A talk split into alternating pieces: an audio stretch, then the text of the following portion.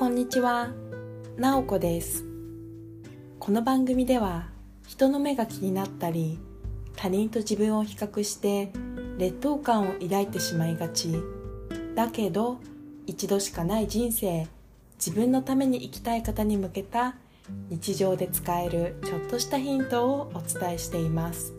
今回は社会人になってから本格的に英語のスピーキングに力を入れ始めた私、なおこが内向的で繊細な方に向けたスピーキング練習法やマインドセットについてお伝えします。今回は頑張ってやってきたことを無駄にせず英語を話せるようになるヒントについてお送りします。英語のスピーキングというと私は大きく分けて2つの要素があると思います1つ目は技術面です例えば使える文法や単語を増やす発音を向上させていくといったようなことですね。もう一つはメンタル面ですね。自信を持って話すとか周りの目を気にしすぎず話すというようなメンタル面です。今回の結論から言うとこの2つの側面特に内向的で繊細な方は2番目のメンタル面をより強化していくということが大切になってくると思います。特に中級者 TOEIC800 点以上あるとか英検も準1級1級持ってるとかそういった資格があるから周りから英語ができると思われていたり期待されている方は自分自身でこれ私の実体験なんですけど自分自身で自分が英語を話す時のハードルを上げてしまっていました。例えば私はこの英語のスピーキングに力を入れ始めた10年で発音に力を入れたことが何度もありました。フォニックスの参考書を買って CD に習って発音を練習したり発音専門のオンライン英会話の授業を取って発音だけみっちり練習したりというようなことをしました。英語の発音を向上させることはもちろんいいことだと思いますが私の場合発音を練習してもどれだけ練習してもこう自信が自分自身自分の英語に自信がなかったので何か英語を話す際はどんなにその英語の発音を頑張って上手くなったとしても緊張したり自分の英語に自信がなかったり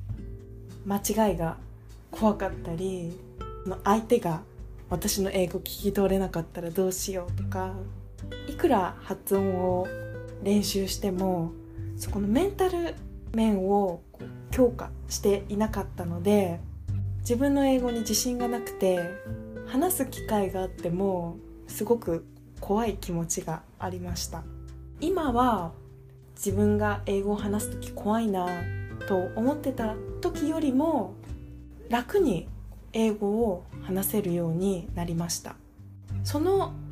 理由の一つとして自分に対するこうハードルを下げました。周りから英語ができるように思われていてあ私ももっといい発音で長い文章で話さなければいけないっていうような自分自身にプレッシャーを与えていたんですが一番大事なのはとにかく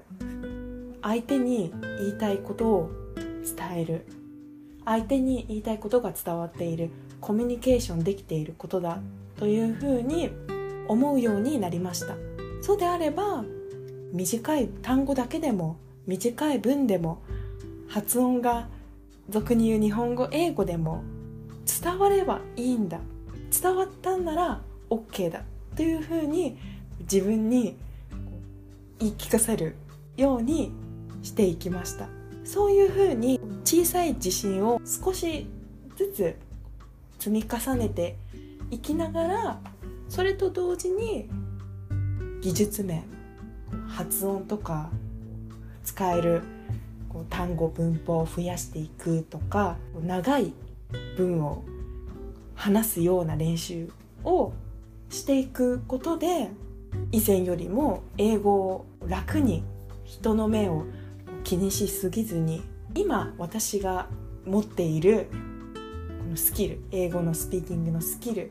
にフォーカスしてそれを使って話すっていうことができるようになりました。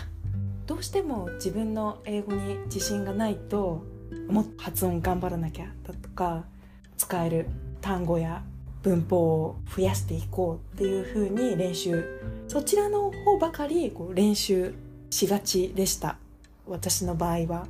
もちろんそういう技術面を向上させていくっていうのは英語のスピーキングにおいてはとても大切なことだと思います。それと同時に今回ご紹介したようにメンタル面を強化していく。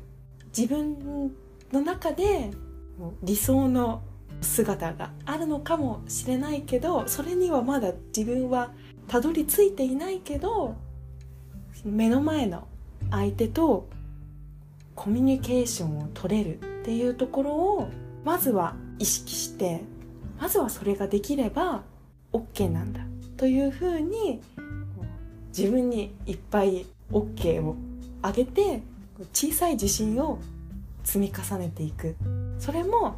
発音や文法や単語を強化していくと同時にやるといいと思います今回は頑張ってやってきたことを無駄にせず英語を話せるようになるヒントということで技術面の他にメンタル面も強化していくということをお伝えしました今回も最後まで聞いていただきありがとうございました。